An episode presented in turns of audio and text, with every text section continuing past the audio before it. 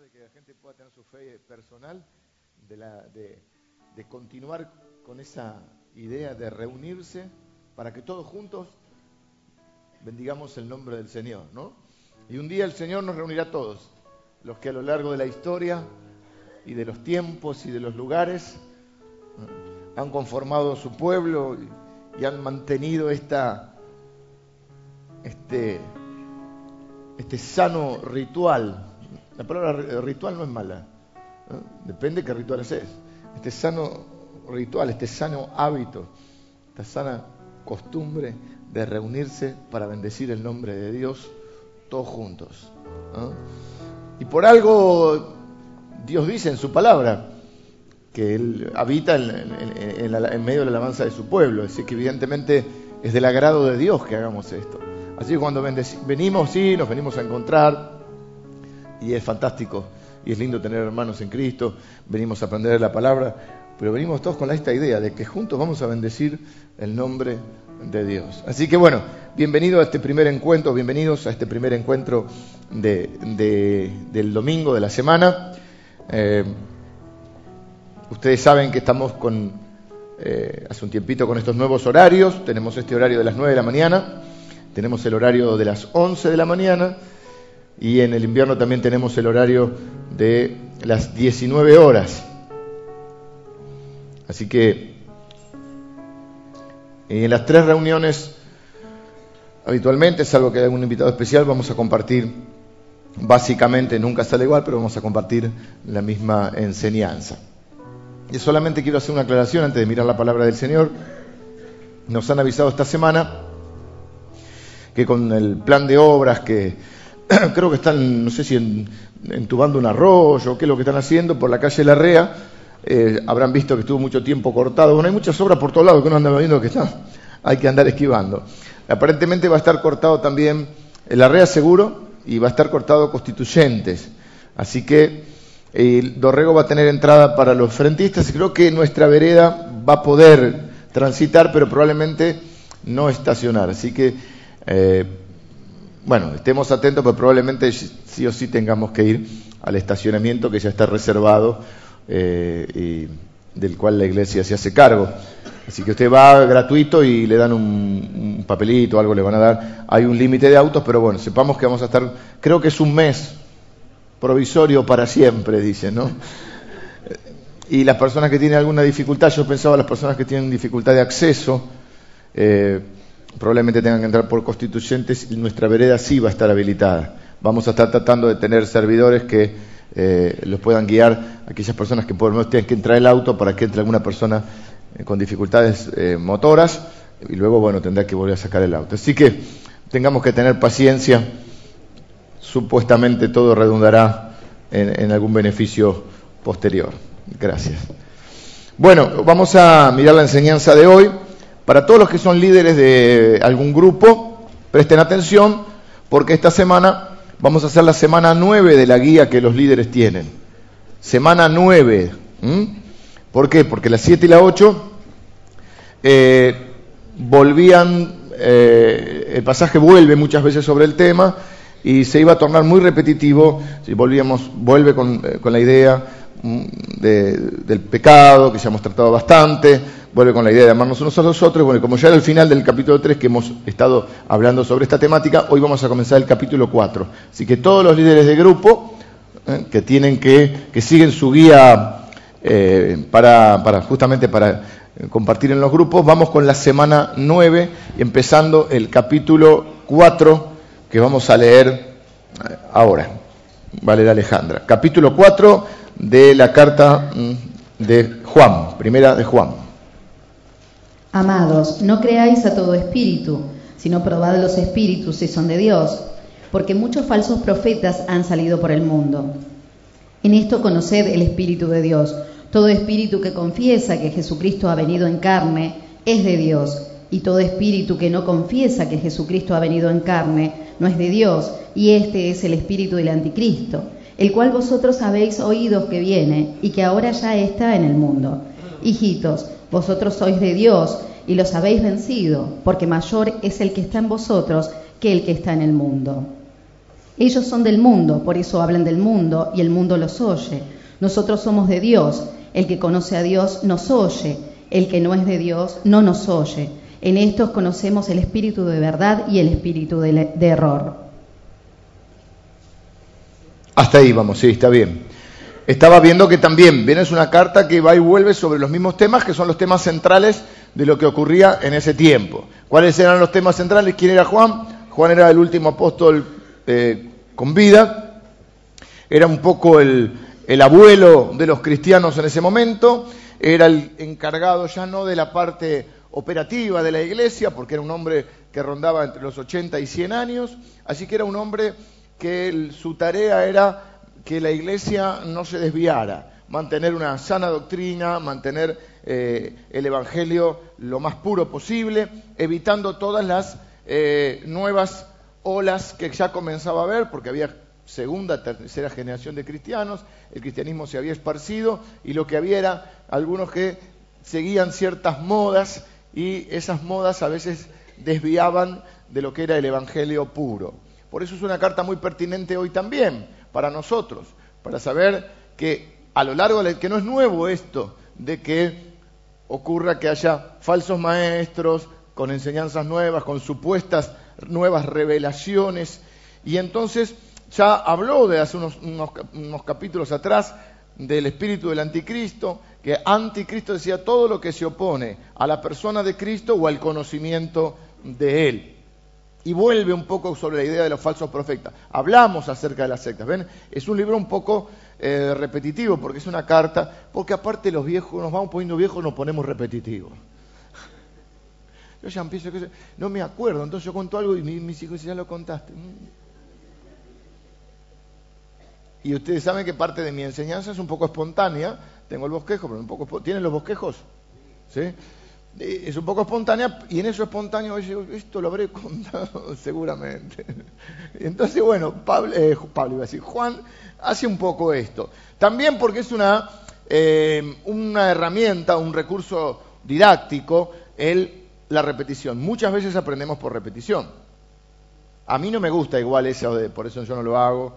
Lo entiendo que lo hacen algunos comunicadores por una cuestión de que sirve para, para reafirmar un concepto. Vieron que todo, está, diga conmigo, dígale al lado, dígale al de enfrente, dígale al vecino.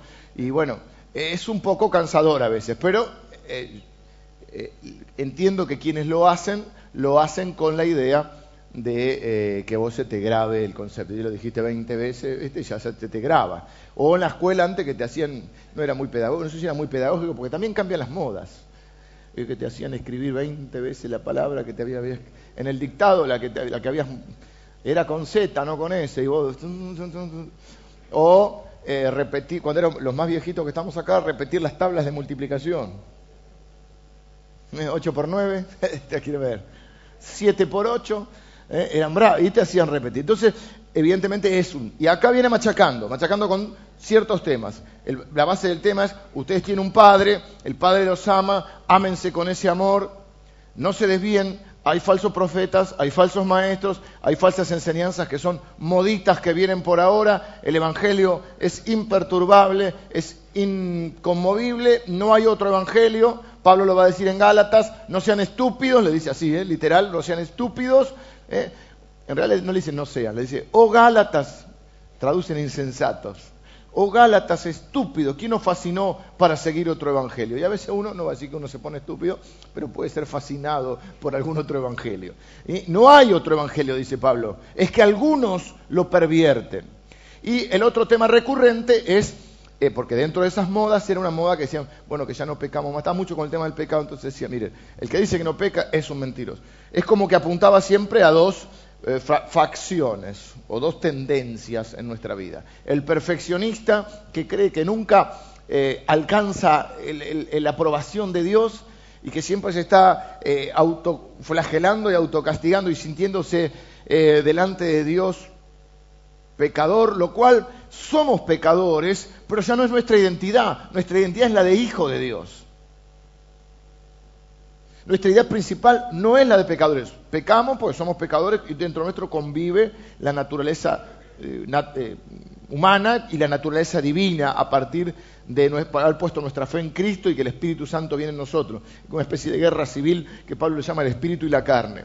Pero hay muchos de nosotros, quizá por, formación, porque nuestros padres muy quizá eran muy exigentes, sentimos que nunca alcanzamos la aprobación de Dios. Y el ámbito religioso a veces tiene esa exigencia, ¿no? Nunca orás lo suficiente, nunca venís a la iglesia lo suficiente, nunca servís lo suficiente, vos estás siempre, uh, y entonces venís a la iglesia a autoflagelarte. Entonces estaba esa tendencia. La otra tendencia es, y bueno, como el Padre nos ama y el Padre es amor, dale que va. Pero ojo que dale que va, y allá en el horno se vamos a encontrar. El que practica el pecado no es de Dios. Una cosa es que pecamos porque, porque somos pecadores, otra cosa es que vivamos pecando, ya somos practicantes del pecado, ya vivimos en pecado. Entonces, ojo, la evidencia de un nuevo nacimiento es el cambio, es la transformación. ¿Qué cambió en tu vida? Si no, no hay ningún cambio, no hay encuentro con Cristo. El encuentro con Cristo tiene que producir un cambio. Es tan radical el cambio que bueno, acá la palabra radical ya ahora pasó de un poco de moda, no hay tan, tan fuerte. Antes sonaba muy política la palabra, pero radical quiere decir eh, un cambio contundente, de raíz, radical, de, ahí, de, raíz, bien, mismo, gracias. Entonces, es tan radical el cambio que, la Biblia lo llama la muerte a una vieja vida y el nacimiento a una vida nueva. La pregunta que hacemos, porque eh, todo el libro habla de esto, ¿somos de Cristo? ¿Somos de Dios? Si somos de Dios, tiene que haber cambio en nosotros, tiene que haber producido una transformación en nosotros. En proceso estamos todos. Y hoy va a volver sobre el tema de probar los espíritus. ¿Y por qué es importante probar los espíritus? Para ver qué estamos aprendiendo. Quiero hacer una aclaración antes de entrar a este tema.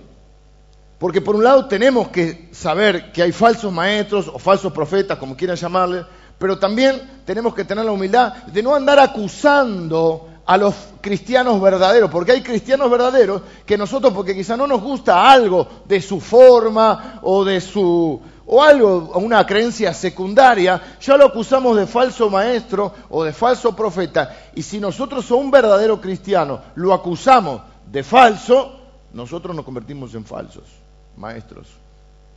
Entonces no es la idea de vamos a probar, vamos a ver cómo se prueban los espíritus, pero no es la idea que salgamos de acá diciendo, mm, nos volvimos el sheriff del Señor, ¿sí? No somos nosotros eh, acusadores de los hermanos.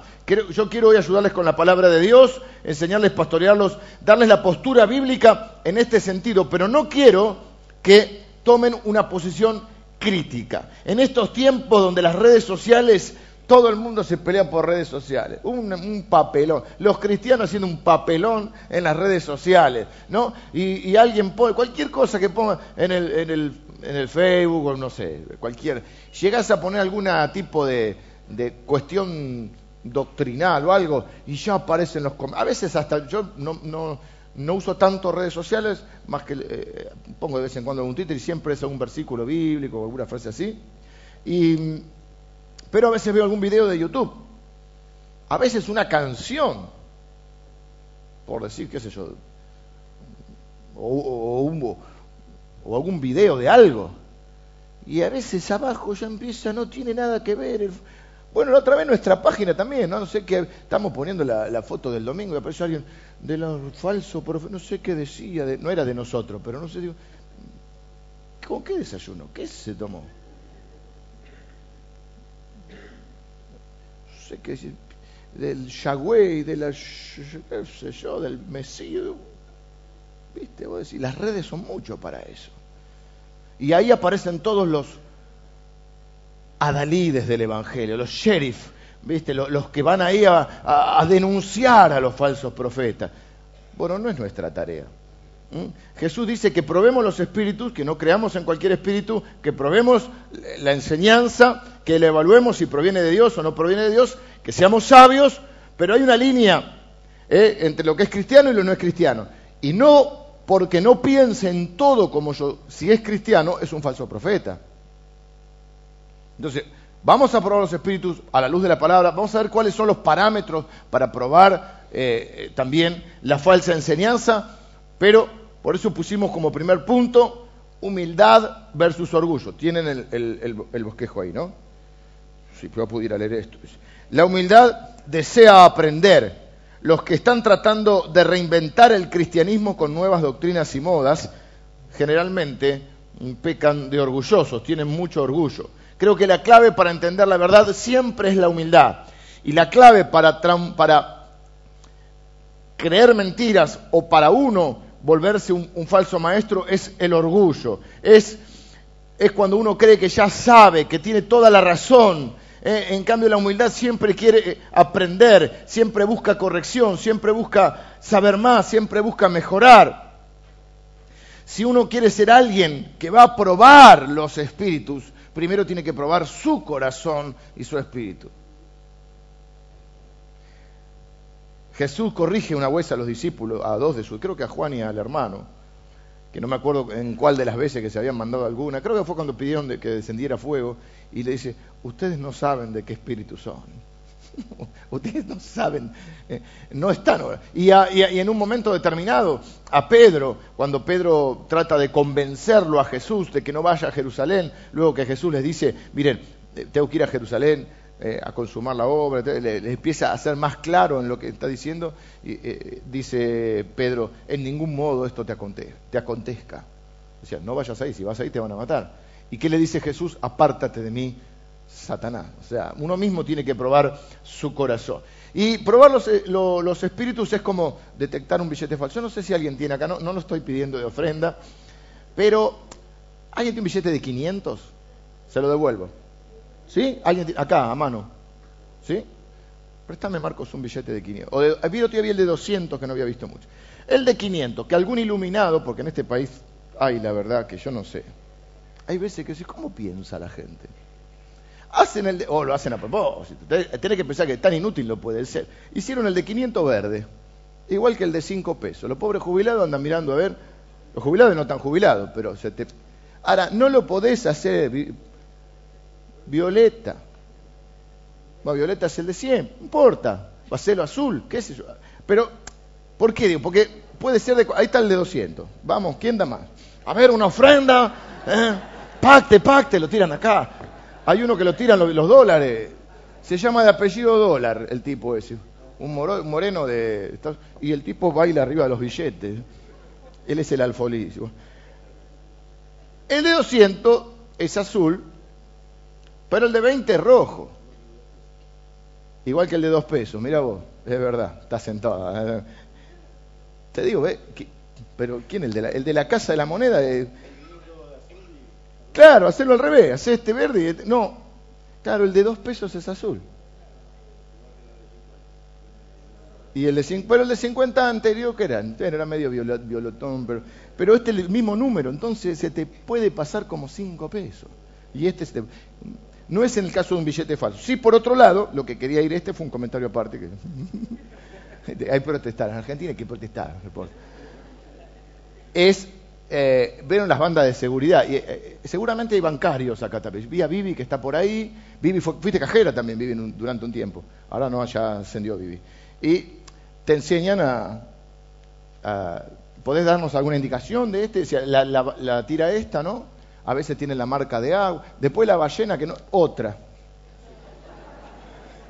¿Cuál es la cara de adelante del? A mí me gusta la carita con carita, porque en el banco te retaban antes, si vos ibas con los billetes, no sé, Vivi no, porque vive esta señora, pero viste, vos vas, billete todo mal, no, no, va carita con carita, carita de San Martín, de Roca, ahora viene el de Vita, ¿y esto qué es? La ballena, pero el número está al revés, ¿ves? Está loca, así, qué sé yo, como yo los pongo como me da ese día. No, creo que pongo la, la, tira esta de... La pongo así, viste, que es, pero te queda al revés, ¿no?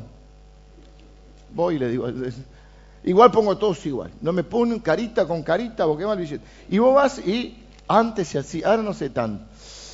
Viste que lo mira, o este, el almacenero lo mira, tampoco son dos millones de dólares, un billete de 100, viste. Y entonces tenés la marca de agua, la carita acá, la tira esta, que cada vez lo hacen más seguro porque, porque es como reconocer un billete falso, ahora voy a devolver, un billete falso de uno este, real. Los dólares, los dólares, el de 100 por él, te decían que había que, en una hoja así, una hoja blanca, le pasas una pasadita y tiene que dejar manchita verde. Entonces es verdadero, si no, como decía Maradona, es más falso que, que dólar violeta, decía.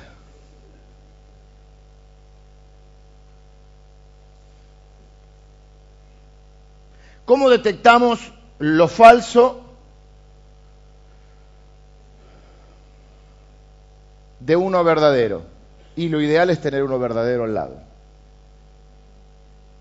para poder ver la diferencia. Si no, es más fácil que nunca pisaste, había cuando yo era chico, había entradas de circo que venían con el billete. Y vos al principio, cuando fue nueva la estrategia, yo me acuerdo una época que viajaba en el tren y siempre, eh, eh, después me bebé, ¿no? Por supuesto.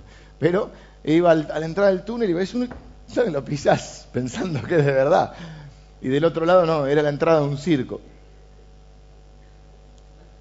Ahora, Vivi trabajaba en el banco, hay varias personas aquí que trabajan en el banco, pero Vivi, poner estás en la caja. El cajero tiene un margen, ¿no? Que le un seguro y etcétera, pero vos no agarrás los billetes y los guardás de una. Ahora, yo veo que los del banco tienen una habilidad, tac, tac, tac, separan, separan, separan los viejitos, también los que están medio ya cascoteados. ¿Y cuántos de ustedes cobran la jubilación? Ah, cobran por, cajero, pero alguna que cobra en la, en la, caja, cobras en la caja, viste que ahora te van pasando de a uno, porque hay una cámara ahí. Porque yo le decía, no lo yo cobraba la de mi papá, antes, no, la, no la conté, ya está, ya la señora la conocía, contaba rápido ella. Pero no, yo tengo que pasártelos de a uno para contar, para que quede grabado y para que el billete también lo va pasando por un lector que tiene. Ahora, si un cajero es irresponsable de banco o no, o sea, va a tener un problema si agarra y mete todo en la caja sin ver qué es falso y verdadero. De la misma manera, un cristiano, poniendo un ejemplo un poco rebuscado, es como una especie de cajero de banco que no puede meter todo en la caja sin ver qué es falso y qué es verdadero. Porque está en Internet no es verdadero.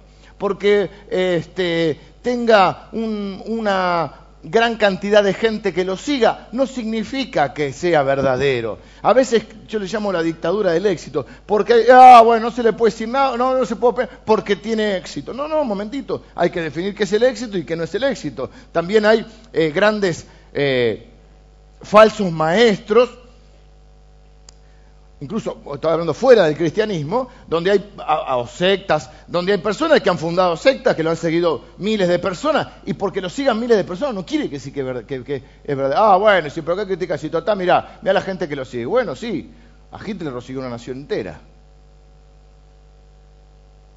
Entonces uno no puede meter todo en la caja. ¿Qué tiene que hacer? Tiene que probar si el billete es verdadero o es falso. Tiene que probar si la enseñanza es verdadera o es falsa. Tiene que probar si el maestro es un falso maestro o es un verdadero maestro. Con humildad, con el deseo de aprender, no con el deseo de, cuando ya está escuchando de decir lo que él sabe o de contrarrestar ya de entrada. No, no, recibir la... Pero primero, una vez que uno la recibe, primero no, primero con humildad, pero cuando la recibe, tiene que chequear que sea verdadera, no poner en la caja, porque si el cajero de banco agarra los billetes y no los controla y después tiene billetes falsos, tiene un problema. El mismo Pablo decía eso. Si yo mismo os anunciare otro evangelio sería maldito, anatema, que quiere ser maldito. Ahora, antes de probar los espíritus, le voy a dar... Eh, quiero seguirles con su, con su bosquejo. Las tres, cuatro puse. Cuatro, cuatro antes de. Antes de, vamos, vamos a tener claro esto, cuatro premisas. Número uno, la gente que dice ser cristiana es, como en nuestra justicia argentina, es inocente hasta que se demuestre lo contrario. No estamos bajo un espíritu de sospecha. No vamos, pues si no vamos con el corazón cerrado, salvo que ya supiésemos de alguien que tenemos nuestra reserva, pero eso lo vamos a ver. Pero a priori, cuando vamos a recibir una palabra del Señor, cuando vamos a escuchar una enseñanza, no vamos bajo un espíritu de sospecha. Cuando estamos compartiendo con otro hermano, no somos los que estamos en, mm, este me parece que no es. No, no. Primera, la gente es inocente hasta que se demuestre lo contrario. Eso es uno de los principios en nuestra justicia humana. ¿Cuál sería lo contrario? Que alguien es culpable hasta que se demuestra lo contrario. Ah, no sé, entonces ya estamos sospechando de entrada. ¿Vieron qué pasa? ¿Eh? Nosotros no recibimos ni cuentos, ni chimentos, ni chisme de nadie, ¿sí? Si alguien tiene algo contrario, va y lo habla con alguien. Sí puede necesitar una ayuda en alguna dificultad, pero bueno, no es lo mismo que un chisme. Ahora, el chisme no se recibe, pero si alguien te dice, o vos escuchás algo de alguien, no tenés por qué creerlo, porque si no, es lo que pasa, que el daño ya está hecho. Ya si una de las cosas más valiosas que tenemos los cristianos es el testimonio. Y ni hablar aquellos que enseñamos la palabra. Y si ya te manchan de entrada diciendo algo, y si la gente lo, recibe así, ¡pum!, ¿eh? lo mete en la caja, lo quiere sin saber si es verdadero o falso, lo que hace es perjudicar a la persona. Entonces, nosotros no operamos bajo un espíritu de, ah, son culpables hasta que muestre el contrario. No, para mí la gente es inocente hasta que muestre lo contrario. Prefiero esa línea. Hay dos líneas. Es lo mismo que en son líneas aún de liderazgo que existen. Aún en las empresas, ya no estamos hablando de cristianos, en las empresas en general. Hay, un tipo de empresas que, por ejemplo, que tienen muchos, eh, muchos empleados. Quizá tienen un equipo de ventas grande.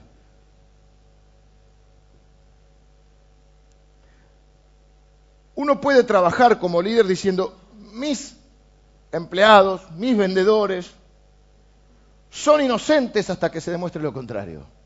Yo creo en ellos. Les doy la confianza, los motivo. Creo que ellos van a hacer un buen trabajo y parte de ese trabajo tiene, es mi responsabilidad como líder. Ahora, si yo como la otra escuela, que existe también, es, son, son culpables hasta que se demuestre lo contrario. Entonces los tengo que perseguir, a ver si cumplen el horario, a ver si hacen esto, a ver si lo hacen. Por supuesto tiene que haber un orden y tiene que haber eh, cierto control, tiene que haber. Porque todos tenemos la tendencia a acomodarnos. pero partimos de la base de que la gente es inocente o partimos de la base que es culpable. En algunas empresas es muy claro hay empresas que están claro que hasta los empleados o el rubro se le pone nombre. Yo conocí una empresa que le decían la cárcel. ¿Por qué? Porque todos están controlando de que los, los como están en la calle, son vendedores, son culpables. Parten de la base que no van a cumplir su trabajo, que no van a cumplir su horario, que no van a cumplir su responsabilidad. lo mismo pasa en esto. Nosotros podemos tener dos conceptos. En la justicia argentina, no sé en otros países, en la justicia argentina es un principio de, justicia, que la persona es eh, inocente hasta que se demuestre lo contrario, salvo en un, caso puntual, en una, sola, en una o dos áreas nada más. Bueno, número dos. Muchos toman este versículo y adoptan una postura, crítica. Hay que probar los espíritus, hay que buscar los falsos profetas. Y entonces toman el corazón equivocado del pasaje, porque la idea es, sí, probar los espíritus, pero no es la idea usar este versículo como para andar siendo un criticón de todo el mundo. Como ponerse uno en el juez de los demás hermanos. No es esa la idea. Tercero, si uno escucha algo y duda de lo que escucha, o lee en internet o en un libro, en un sermón, fíjese, es muy importante, por eso la, la introducción de la carta fue contarles quién era Juan. Fíjense quién es el emisor. ¿Y qué cree en la actualidad? Porque la gente cambia, hermanos. Y a veces cambia para bien.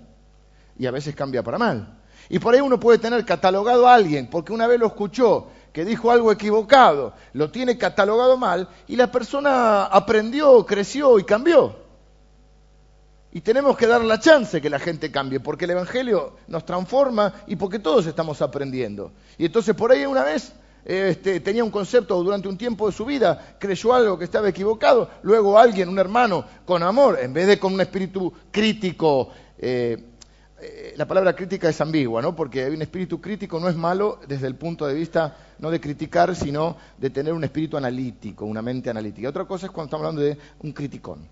Si alguien ve que un hermano está en un error y con amor le dice, mira, acá te estás equivocando, eh, quizá lo hizo volver de un error. Entonces, es muy importante no solo la enseñanza que estamos escuchando, sino también tratar de saber o de conocer qué es lo que cree ese, ese emisor. Domingo pasado tuvimos un invitado especial, yo no lo cuando me, me ofrecieron la posibilidad de traerlo, yo no lo conocía. ¿Y qué es lo que qué, qué haría usted en mi lugar?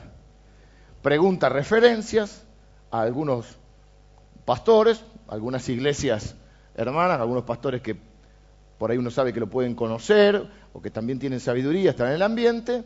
Y de segunda hay que googlear. hay que googlear y ver. Entonces, bueno, voy a escuchar a este hermano, a ver qué escribió, qué hizo.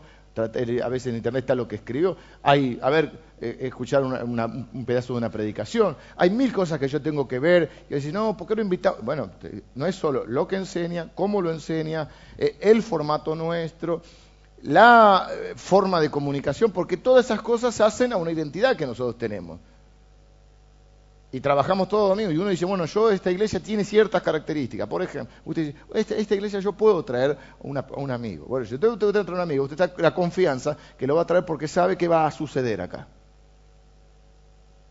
Entonces yo tengo que reservar esas cosas. ¿Qué es lo que hago? Bueno, me fijo quién es el emisor. ¿Quién va a ser la persona que venga? De la misma manera, cuando uno escucha y tiene alguna duda, tiene que ver. Por otro lado, hay gente que a veces se desvía y cambia, diríamos, para mal. Y entonces uno, ¿por qué tiene que probar los espíritus? Y porque si uno está siguiendo o tiene como modelo, como referencia, ciertos maestros, y ese maestro se va al pasto o comienza a desviar, cuando comienza a desviar, algún amigo alguien que tiene cercano, le, o si uno tiene cierta cercanía, con honestidad intelectual y con amor, dice, mira, me parece que te estás yendo al pasto, te estás, te estás desviando un poquito. No, no, yo soy el ungido, yo, ah, pum, seguís así. Bueno, lo amamos, seguimos amando, no hablamos mal de las personas, pero uno se retira o toma otro rumbo, ¿no? Por eso uno tiene que probar, porque la gente, ¿qué cosa? Cambia. ¿Es malo cambiar? Bueno, depende. Depende para dónde cambiemos. Si cambiamos para bien. Pero es muy importante entonces el receptor, el emisor, perdón. Y lo, cuarto, antes de probar los espíritus, probemos nuestro corazón. Amo a estas personas, oro por ellas, me preocupo, les deseo el bien.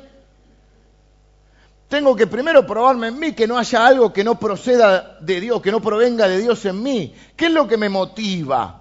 la búsqueda de la verdad o el orgullo de tener razón, ¿eh? de ponerme por encima de los demás. Antes de juzgar los espíritus ajenos, tengo que juzgar mi propio espíritu. Y si yo encuentro igual que hay errores en las enseñanzas de los otros o en las creencias de los otros, no significa necesariamente que no me pueda relacionar.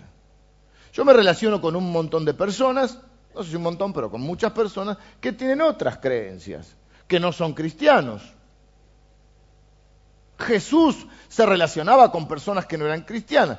Los que no entendían esto lo acusaban a él de falso eh, profeta, porque dice, si él fuera quien dice ser, no se juntaría con esta chusma. Y hay otro, hay otro, otro fariseo que le decía, sí, mami, chusma, chusma.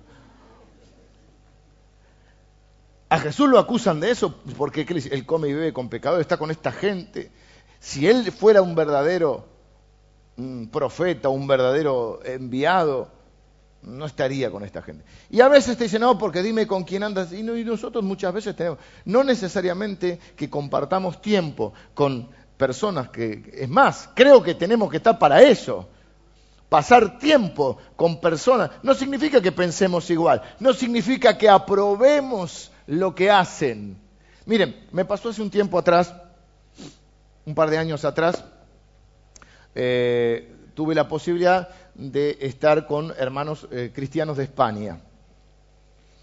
Y a su vez me hice amigo de un hermano que es argentino, pero que vive en España, y que me contaba algunas vicisitudes de lo que ocurría allá en la obra y, que él se angustiaba bastante por esto. Por ejemplo, decía, eh, hay mucho, eh, como pasó acá hace quizá 70, 80 años, una gran controversia entre católicos y, evangélicos que son muy pocos. Entonces, se casa, se casa una prima tuya. Ah, no. Como ya estaba conviviendo con el novio, no le voy al casamiento. Literal. Porque, porque los cristianos no, no, aprobamos eso. Que no aprueben no quiere decir que yo tendría que estar ahí, es, es, un gesto de amor y de estar. Se, se toma la comunión el sobrino, no le van, no le van al casamiento si es Si, si el cristiano se casa con otro que no es cristiano o que no comparte nuestra religión puntualmente, tampoco comparten. ¿Y cómo van a predicar el evangelio a esa gente? ¿Cómo se van a acercar en amor? Vos podés no pensar igual y amar igual a las personas. Estar con alguien no significa que compartas todo. Ahora, en algún momento, bueno, siempre orarás por ellos, en algún momento se va a dar la posibilidad, si se baja la barrera, porque el amor baja las barreras, y si vos te mostrás amoroso con la otra persona, no falsamente, realmente, y si orás por ellos, en algún momento Dios te va a dar la oportunidad de que hables de la verdad con ellos. Pero ¿cómo vas a hablarle si no te juntas con ellos?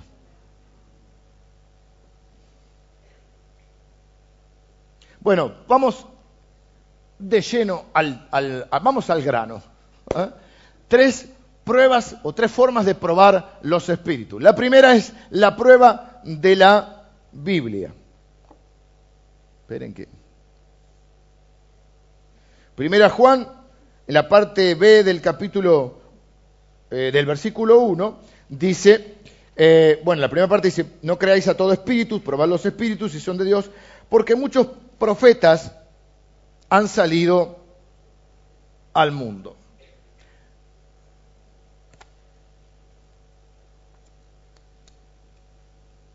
La prueba de la Biblia.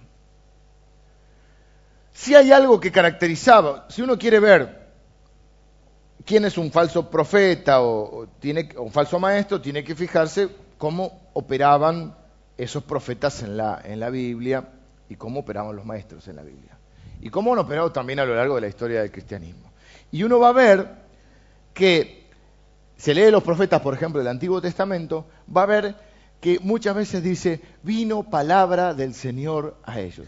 Es como que ellos siempre estaba relacionado, el profeta, con la palabra de Dios. O sea que una de las pruebas fundamentales, eh, y es uno de nuestros principios y valores y creencias nuestros, uno de los principios nuestros, es que nada, ninguna palabra humana está a la altura de la palabra de Dios. La palabra de Dios es nuestra regla, así decimos nosotros, nuestra regla de fe y práctica. Es decir, es lo que creemos y es lo que practicamos, la palabra de Dios. Si viene cualquier otro, por eso mismo Pablo dice, si yo predico otro evangelio, que el que ya está, yo mismo sea maldito, o sea anatema. Entonces, la prueba de la Biblia es que todo yo lo tengo que contrastar con la palabra de Dios. ¿Mm? Uno de los grandes objeciones al cristianismo es, eh, ustedes quieren decir lo que está bien y lo que está mal, lo que es correcto y lo que no está correcto. Bueno, es cierto que hay muchas cosas que son interpretativas, pero sí es cierto que nosotros creemos que la Biblia es la verdad. Y que no es tu verdad, mi verdad, es lo que está en la Biblia. Y en algunas cosas hay un margen de interpretación y hay cosas que no hay margen de interpretación. Entonces, en esas cosas en las cuales nosotros creemos que son las creencias puntuales de la palabra de Dios, en las cuales no hay margen, cualquier otro que diga otra cosa es un falso profeta. No estamos hablando si una iglesia cree que, no sé, antiguamente se discutía eso, ahora ya creo que no sé si todavía una iglesia cree que la mujer puso pantalón o no puso pantalón. No estamos hablando, estamos hablando de las creencias básicas, ¿no? Que están en la palabra. Entonces, lo que está en la palabra de Dios y que no cambia, esas creencias primarias, si alguien cree otra cosa, está fuera de la palabra de Dios. Está fuera de la palabra de Dios, es un falso profeta. Nadie que sea un maestro de, enviado por Dios, nadie que sea un profeta de Dios, va a contradecir la palabra de Dios. Yo he escuchado a veces, o leído, que dice, en la Biblia dice tal cosa, pero nosotros creemos, bueno, ya arrancamos mal, hermano. ¿Cómo? La Biblia dice tal cosa. Pero la práctica nos ha demostrado, no importa lo que te demuestre la práctica, ¿qué práctica? ¿Qué es eso? Eso es una, una interpretación tuya, empírica se diría, o sea, de la, de la cosa. Suponete, sobre esto lo he escuchado. La Biblia dice que los cristianos no pueden estar endemoniados, pero en la práctica hemos visto que hay algunos... Dios no habita, no, no cohabita con el diablo. Puede tener un ataque diabólico, puede tener, qué sé yo, algunos una atadura, habría que ver, pero no, no puede estar poseído, porque es de Dios o no es de Dios. ¿Pertenece a Dios o no pertenece a Dios la persona? Entonces, no me podés decir, no, la Biblia, la Biblia dice tal cosa, pero yo he escuchado esto de, de gente muy respetable, pero evidentemente muy errada. ¿Puede cambiar las personas? Pueden cambiar. ¿Pueden crecer? Sí. ¿Pueden haber cometido errores y después cambiar? Sí. No, los prejuzgamos, pero miramos la palabra de Dios. Siempre hago esta aclaración. ¿eh? Nosotros estamos basados en lo que creemos, no en lo que no creemos. Nosotros, digamos, estamos en pro de Cristo, no en pro de buscar falsos profetas. No es nuestra misión central en la vida. No, nuestra misión central es hablar de Cristo. ¿eh? Esta iglesia está fundada en, lo, en Cristo y en lo que creemos, no en lo que no creemos. Hay gente que dice, ¿cómo se definen? Por lo que no creen. No, nosotros no nos definimos por lo que no creemos. ¿Mm? o por lo que no estamos basados, sí, por en lo que estamos basados y en lo que creemos.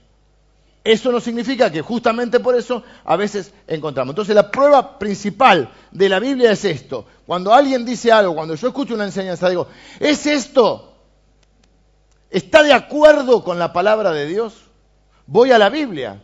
Por eso es necesario que cada uno de ustedes estudie la Biblia. Porque si no, se pueden dejar llevar por la opinión de alguien que puede ser un gran comunicador, puede ser un, orador muy este, elocuente, pero la prueba de la Biblia no se puede reemplazar.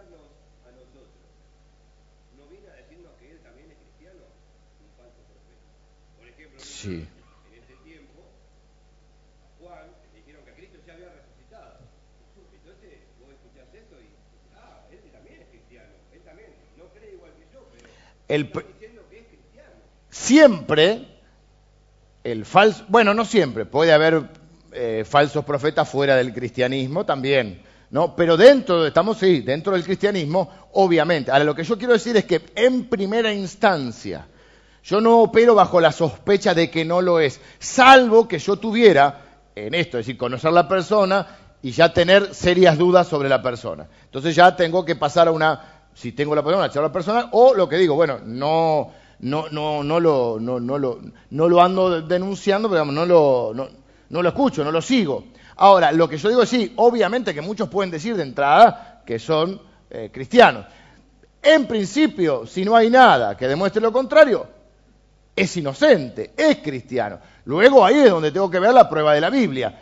Lo que enseña es de la Biblia o no. Lo que también quiere decir es eso, no es que yo ando, no es mi misión principal en la vida andar buscando, a ver, eh, escuchar, hay personas que no sé, tienen mucho tiempo, andan buscando todo el tiempo, eh, a ver quién no les gusta para Va, si no te gusta, no lo oís, no lo seguís. Yo lo veo, por ejemplo, con algunos hermanos eh, predicadores que son muy, muy conocidos y que de repente cualquier cosa que ponen en, el Facebook, para que salgan los detractores, a, pero pará, lo conocés para hablar así. Y si lo conocés, orá por él, amalo, y, y si tenés la posibilidad, hablar. Pero esto de las redes es terrible, es una cosa, y no hay nada peor que lo que nos decimos cristianos, andar peleándonos como una bolsa de gato por las redes.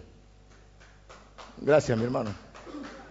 Un falso profeta no es alguien que dice las cosas de la manera equivocada y luego se retracta, porque a veces nos pasa que uno puede decir, cometer un error y después dice, bueno, no fue lo que quise decir o entendí mal o estoy aprendiendo. Eso no es, eso puede ser un error que uno cometa. Un falso profeta tampoco es alguien eh, que de golpe tira una frase desafortunada, que puede pasar, tampoco podemos juzgar a una persona que quizá tiene una trayectoria de enseñanza porque tira, porque te puede, eso es como el matrimonio. De golpe tiraste una frase en una, en una discusión, en una charla media, media fuerte y por ahí tiraste algo que en realidad no es lo que sentís, o por ahí sí lo sentiste en ese momento, pero vos ves el contexto y la historia un poco, más cuando hay una relación.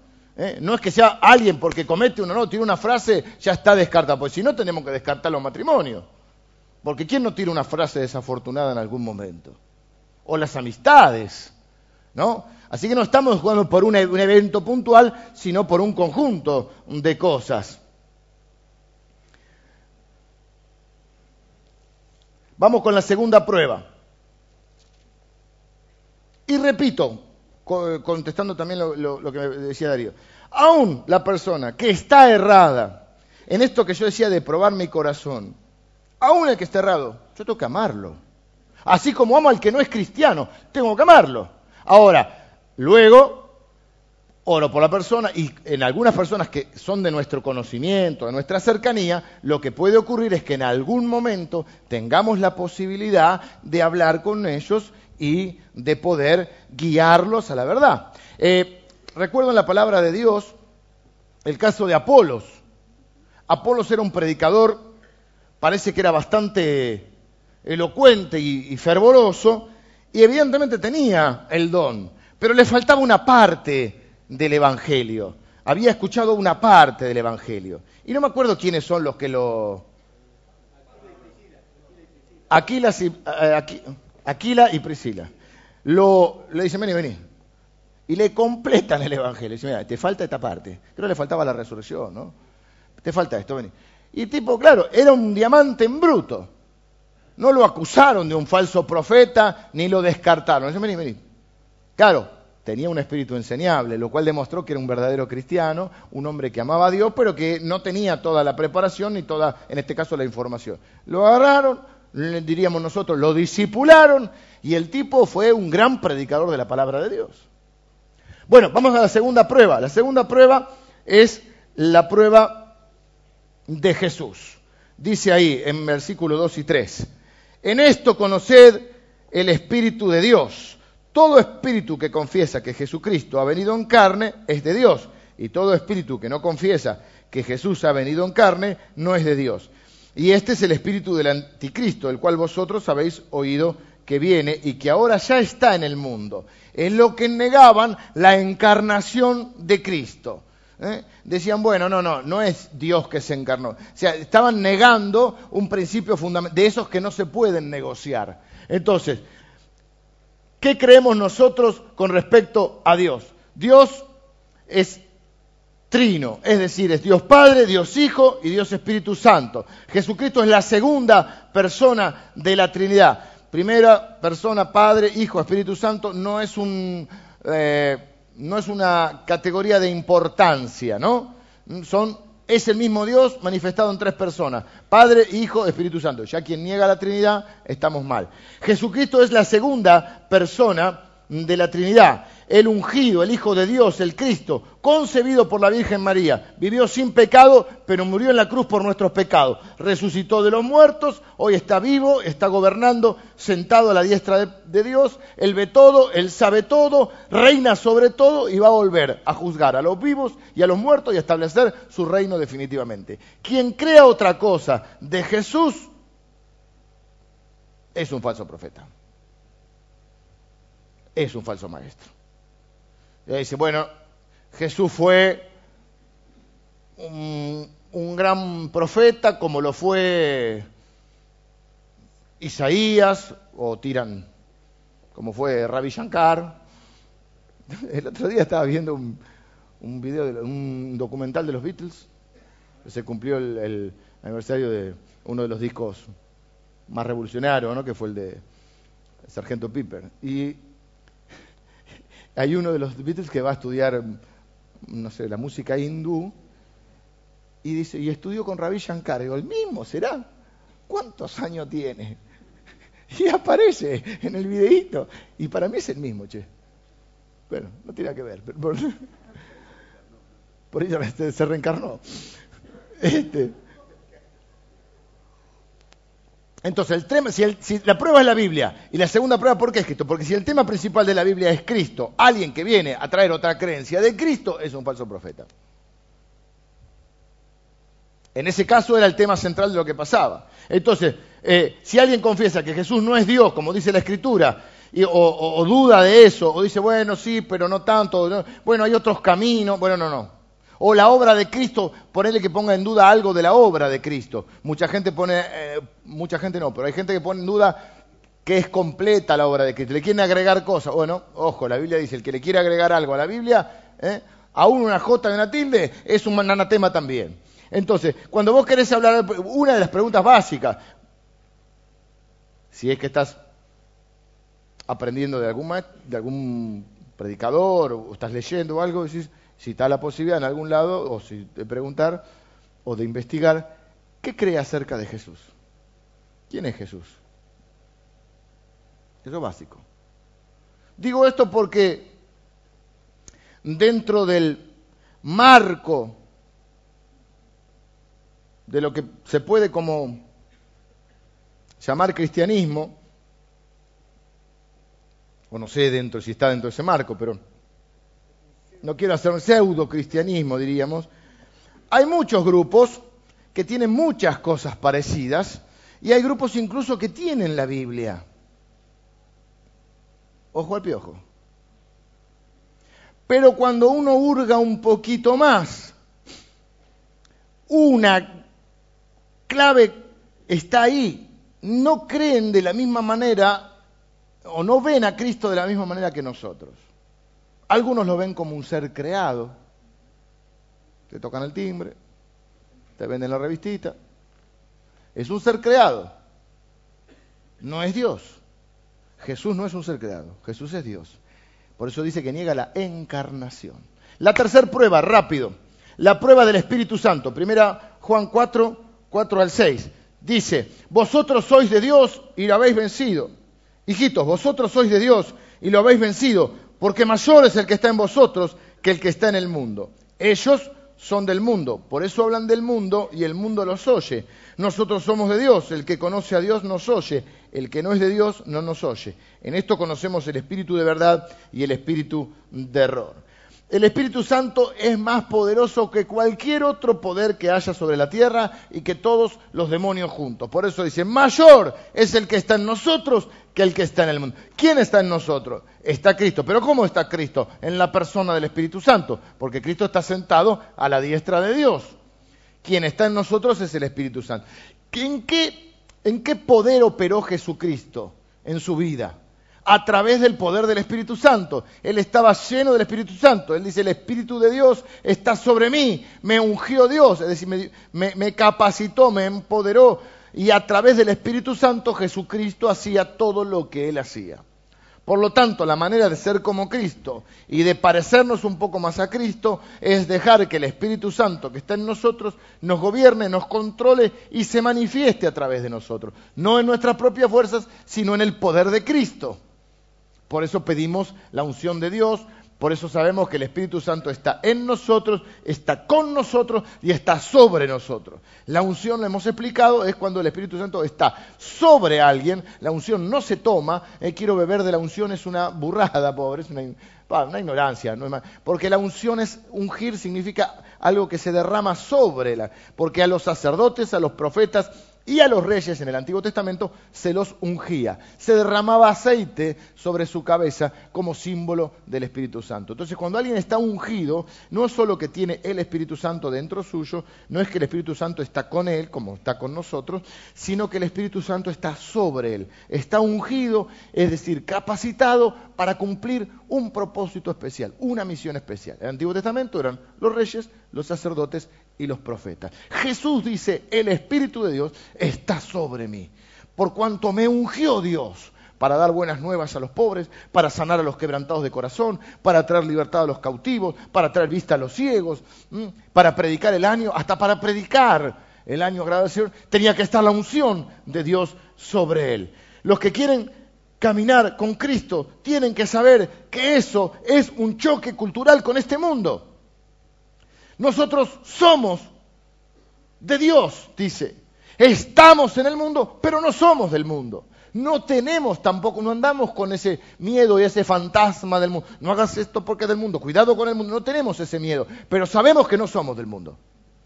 Jesús oró, como eh, predicó el, hermano Miller el domingo pasado. ¿Qué dijo? ¿Cuál fue la oración de Jesús? No te pido que los quites del mundo, que los guardes del mal. Es, es más, Jesús dijo, ustedes son la luz del mundo. Ahora, eso va a traer un choque cultural. El mundo no nos conoce porque tampoco lo conoció a él. En algún momento vas a tener, no te puedes sorprender. Pedro dice, hermano, ¿cómo se van a sorprender? Porque el fuego de la prueba eh, os acontezca como si algo sobre el, fuego de la prueba sobrevenga, como si algo extraño os va a ocurrir. Si usted uno, ahora, si uno tiene problema en el trabajo por ser un mal compañero, si uno tiene un problema por ser un, eh, buchón, diríamos, no sé la palabra, un, este, alguien desagradable, si uno tiene problemas por ser chismoso, no diga que lo persiguen por, por, cristiano. La Biblia dice, ninguno padezca ni por ladrón, ni por esto, ni por... Pero si alguno padece como cristiano, sepa eh, que está siendo participante de los sufrimientos de Cristo y sepa que esto va a ocurrir. El apóstol Pablo mismo dice en un momento, ¿qué quiero? ¿Agradar a los hombres o agradar a Dios? Si quisiera agradar a los hombres no sería siervo de Dios. Como diciendo, ¿viste cómo dicen los pibes? Obvio, Obvio. Obvio que si soy siervo de Dios no voy a agradar a todos los hombres.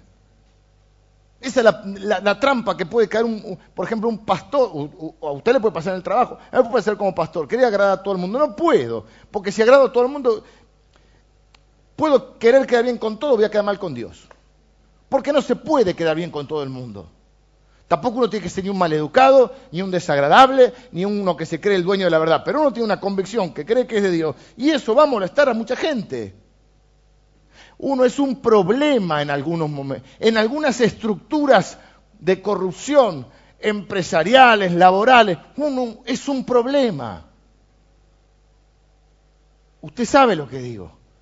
Viene, viene se está armado la ruta la ruta del dinero en su, en su, en su empresa, o eh, la municipalidad, o en el gobierno, donde fuera. Y usted está, usted es un eslabón ahí, y usted se transforma en un, en un bache en la ruta. Usted se transforma en una barrera usted tiene que ser corrido de ahí. Si usted no entra en el tongo, es una palabra así como... ¿O no? ¿Entienden de lo que hablo? Por supuesto. Entonces dice ahí, ahora fíjense cómo es el círculo. El mundo, los que son del mundo oyen, aprenden, repiten eso, se hace un círculo vicioso y el mundo los oye. Entonces fíjense las leyes. Hablaba el otro día del de, hermano Miller de la ley. Fíjense con el tema de las leyes. Creemos que porque las vota la mayoría, está bien, es una democracia que vacase la ley, pero no significa que eso sea bueno. Porque hay que preguntarse quién hace las leyes. Hay cosas, miren lo que voy a decir, hay cosas que pueden ser legales, pero no morales. Porque ¿quién establece las leyes? Los hombres. Entonces la tercera prueba le pusimos que es la del Espíritu Santo. Porque tenemos que saber que nadamos en muchas cosas en contra de la corriente, que somos minoría. Y si usted es una persona que lleva, por ejemplo, los principios de Dios en su trabajo, usted puede ser visto como un fanático. Si usted quiere envejecer con su mujer o con su esposo siendo fiel, usted es un antiguo. Como Franchella, el antiguo. si usted se levanta a la mañana y lee la Biblia, es, usted es un, ¿sabe qué? Usted es un verdadero rebelde cultural. Ahora que quieren ser rebeldes, si uno quiere ser rebelde ahora, uno si quiere ser rebelde tiene que estudiar, tiene que ir a laburar y tiene que ser cristiano. Eso es un verdadero rebelde hoy.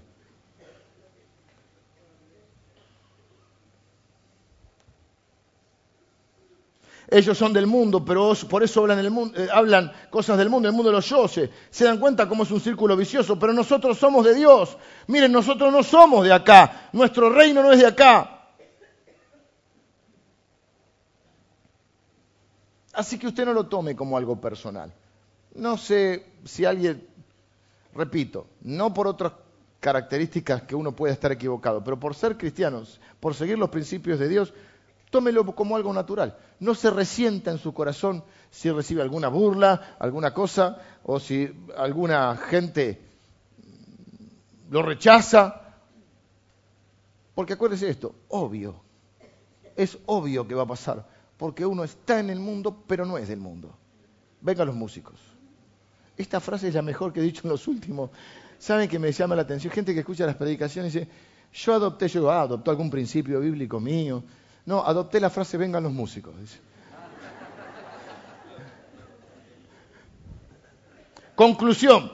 En esto conocemos el espíritu de verdad y el espíritu de error. Eh, si alguien les pregunta, ¿qué piensan de la Biblia? Nosotros creemos que Dios inspiró la Biblia, es el único libro perfecto que hay en la tierra, lo único que no cambia en un mundo cambiante.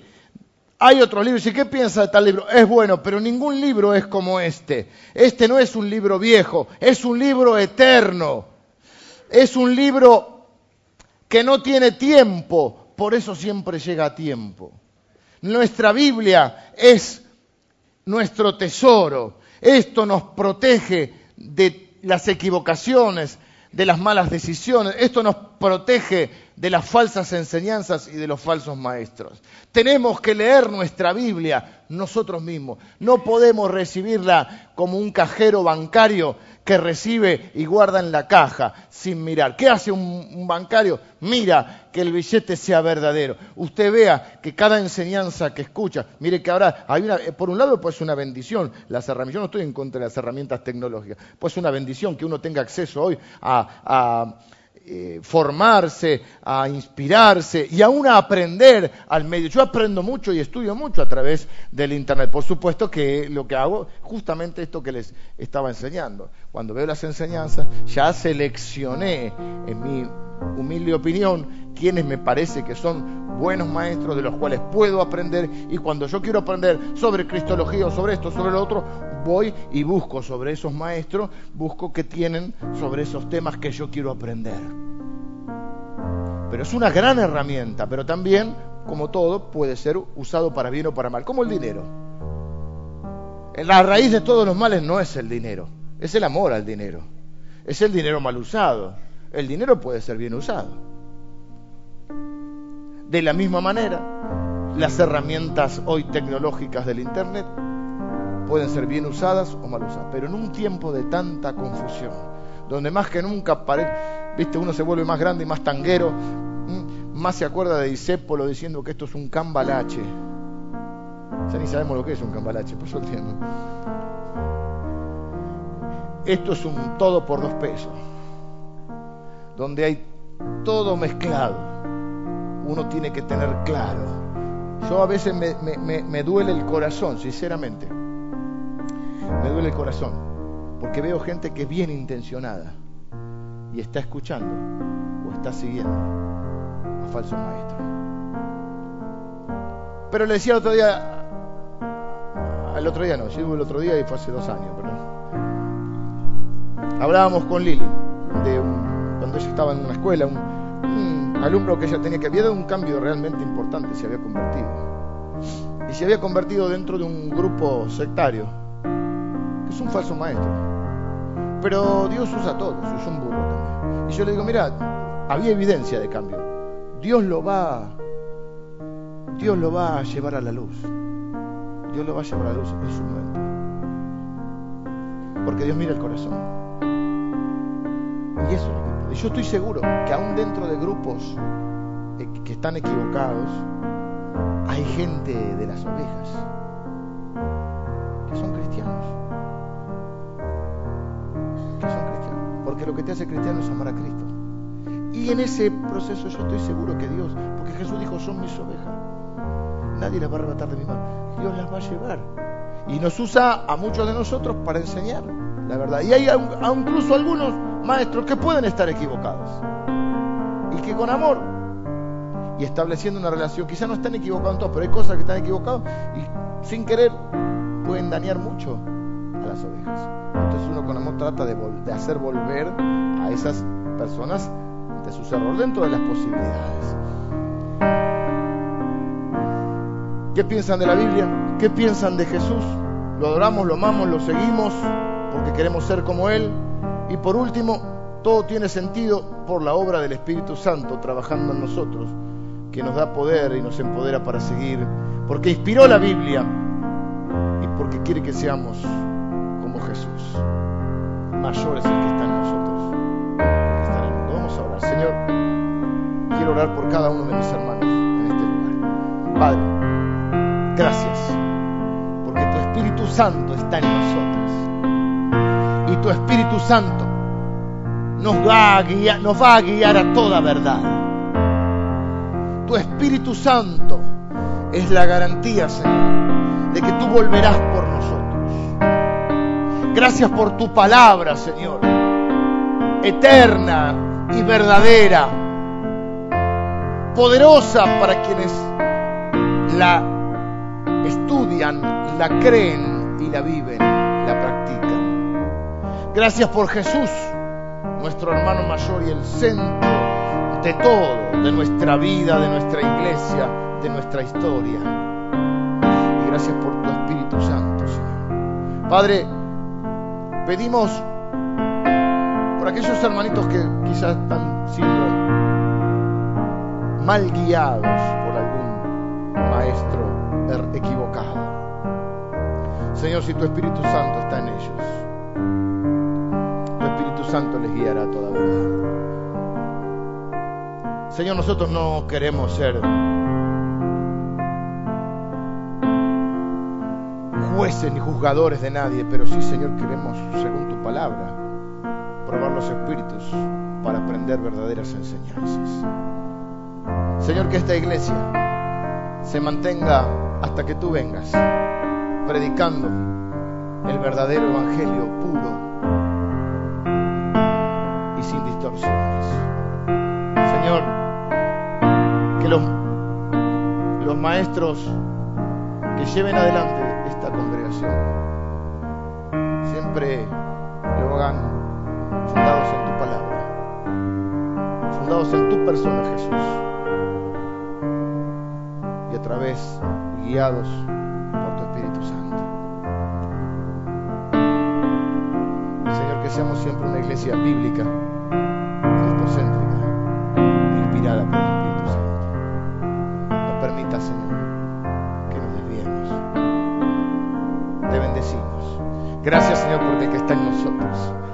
que el que está en. No estamos con miedo, estamos entusiasmados, estamos esperanzados y nos hemos envalentonado, Señor, porque tenemos tu espíritu y tu presencia dentro nuestro. Señor, no nos atemoriza nada de este mundo,